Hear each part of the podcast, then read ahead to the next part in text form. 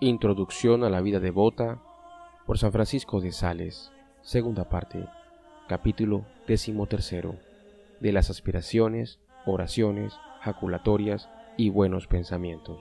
Nos retiramos en Dios porque aspiramos a Él, y aspiramos a Él para retirarnos en Él.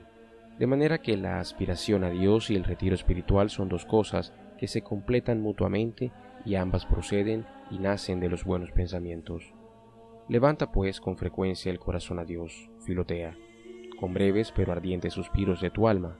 Admira su belleza, invoca su auxilio, arrójate en espíritu al pie de la cruz, adora su bondad, pregúntale con frecuencia sobre tu salvación, ofrécele mil veces al día tu alma, fija tus ojos interiores en su dulzura, alárgale la mano, como un niño pequeño a su padre, para que te conduzca, ponlo sobre tu corazón, como un ramo delicioso, plántalo en tu alma como una bandera y mueve de mil diversas maneras tu corazón para entrar en el amor de Dios y excitar en ti una apasionada y tierna estimación a este divino esposo.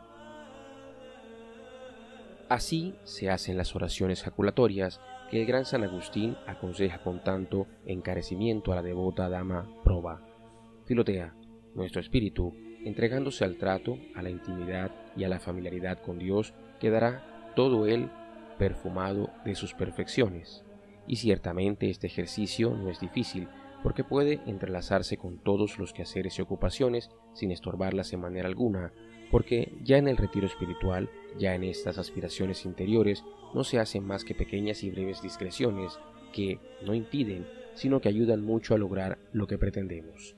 El caminante que bebe un sorbo de vino para alegrar su corazón y refrescar su boca, aunque para ello se detiene unos momentos, no interrumpe el viaje, sino que toma fuerzas para llegar más pronto y con más alientos, no deteniéndose, sino para andar mejor. Muchos han reunido varias aspiraciones vocales que verdaderamente son muy útiles, pero si quieres creerme, no te sujetes a ninguna clase de palabras, sino pronuncia con el corazón o con los labios las que el amor te dicte, ya que él te inspirará todas cuantas quieras. Es verdad que hay ciertas palabras que, en este punto, tienen una fuerza especial para satisfacer al corazón.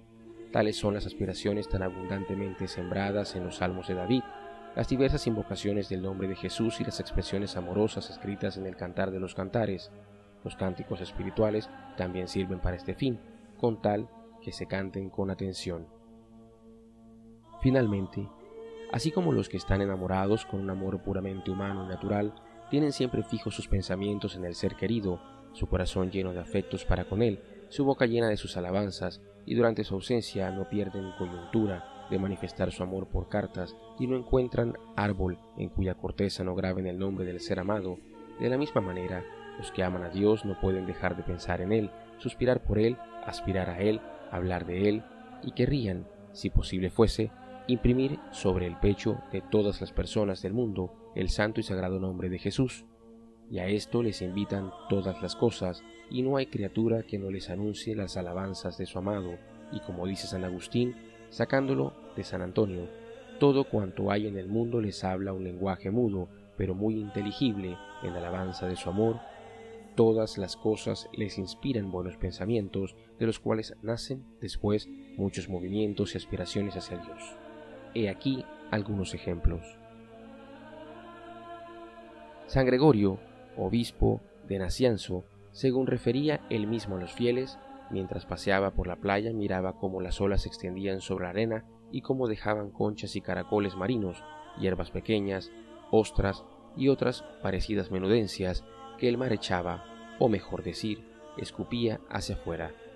Después, otras olas volvían a engullir y a coger de nuevo una parte de aquello, mientras que las rocas de aquellos contornos permanecían firmes e inmovibles, por más que las aguas las azotasen fuertemente. Pues bien, acerca de esto tuvo este hermoso pensamiento, a saber, que los débiles, imitando a las conchas, a los caracoles y a las hierbas, ora se dejan llevar de la aflicción, ora de la consolación, hechos juguete de las olas y del vaivén de la fortuna, mientras que las almas fuertes permanecen firmes e inmovibles a toda clase de vientos, y estos pensamientos le hicieron repetir estas aspiraciones de David. Oh Señor, sálvame, porque las aguas han entrado hasta mi alma. Oh Señor, líbrame del abismo de las aguas. Me he hundido hasta lo más profundo del mar y la tempestad me ha sumergido.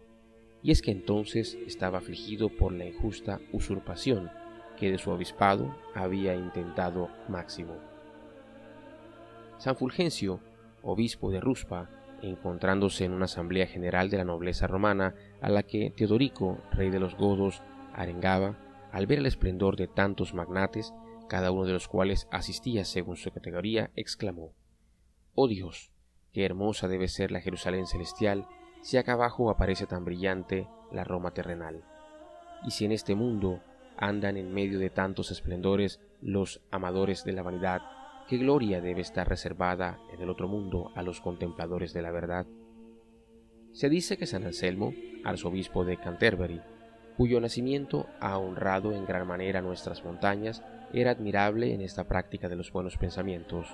Una liebre, acosada por los perros, corrió a refugiarse bajo el caballo de este santo prelado, que entonces iba de viaje. Como a un refugio que le surgió el inminente peligro de muerte, y los perros, ladrando alrededor, no se atrevían a violar la inmunidad del lugar donde su presa se había refugiado, espectáculo verdaderamente extraordinario que causaba risa a toda la comitiva, mientras el gran Anselmo, llorando y gimiendo, decía, Ah, vosotros reís, pero el pobre animal no ríe.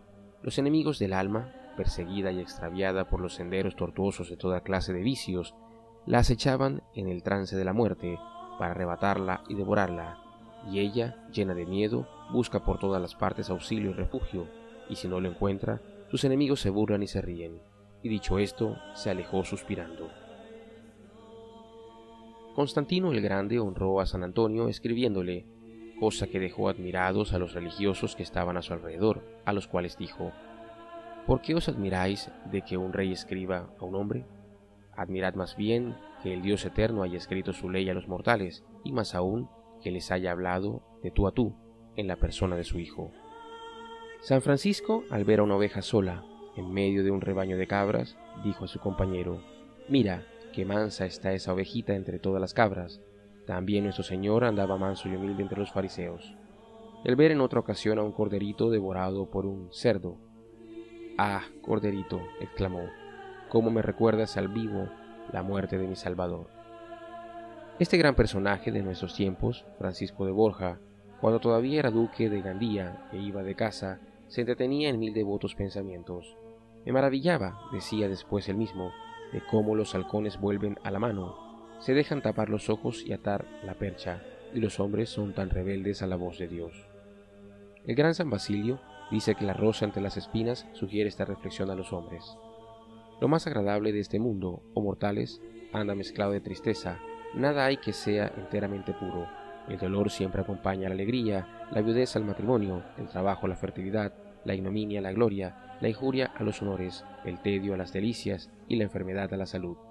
La rosa, dice este personaje, es una flor, pero me causa una gran tristeza, porque me recuerda el pecado, por el cual la tierra ha sido condenada a producir espinas. Un alma devota, al ver un rechuelo y al contemplar en él el cielo reflejado con sus estrellas en una noche serena, decía, Oh Dios mío, estas mismas estrellas estarán bajo tus pies cuando me hayas recibido en tu santo tabernáculo. Y así como las estrellas se reflejaban en la tierra, así también los hombres de la tierra están reflejados en el cielo, en la fuente viva de la caridad divina. Otro, al ver la corriente de un río, exclamaba, mi alma jamás tendrá reposo hasta que se haya abismado en el mar de la divinidad, que es su origen. Y San Francisco, mientras contemplaba un hermoso rechuelo, en cuya orilla se había arrodillado para orar, fue arrebatado en éxtasis y repetía muchas veces estas palabras. La gracia de mi Dios se desliza dulce y suavemente como este pequeño rechuelo. Otro, al ver cómo florecían los árboles, suspiraba. ¿Por qué soy yo el único que no florezco en el jardín de la iglesia? Otro, al ver los polluelos cobijados bajo su madre, Oh Señor, decía, guárdanos bajo la sombra de tus alas. Otro, al ver el girasol, preguntaba, ¿Cuándo será, mi Dios, que mi alma seguirá los atractivos de tu bondad?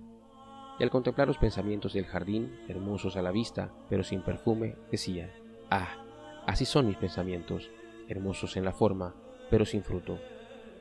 He aquí mi filotea, cómo se sacan los buenos pensamientos y las santas inspiraciones de las cosas que se nos ofrecen en medio de la variedad de esta vida mortal. Desgraciados los que alejan a las criaturas del Creador para convertirlas en instrumento de pecado. Bienaventurados los que se sirven de ellas para la gloria de su Creador y hacen que su vanidad redunde en honor de la verdad.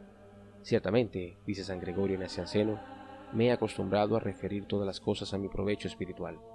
Lee el epitafio que escribió San Jerónimo acerca de Santa Paula, porque es bella cosa ver cómo todo él está lleno de santas inspiraciones y pensamientos que ella hacía en todas las ocasiones. Pues bien, en este ejercicio del retiro espiritual y de las oraciones jaculatorias estriba la gran obra de la devoción. Este ejercicio puede suplir el defecto de todas las demás oraciones, pero su falta no puede ser reparada por ningún otro medio. Sin él no se puede practicar bien la vida contemplativa, ni tampoco cual conviene la vida activa. Sin él, el descanso es ociosidad y el trabajo estorbo.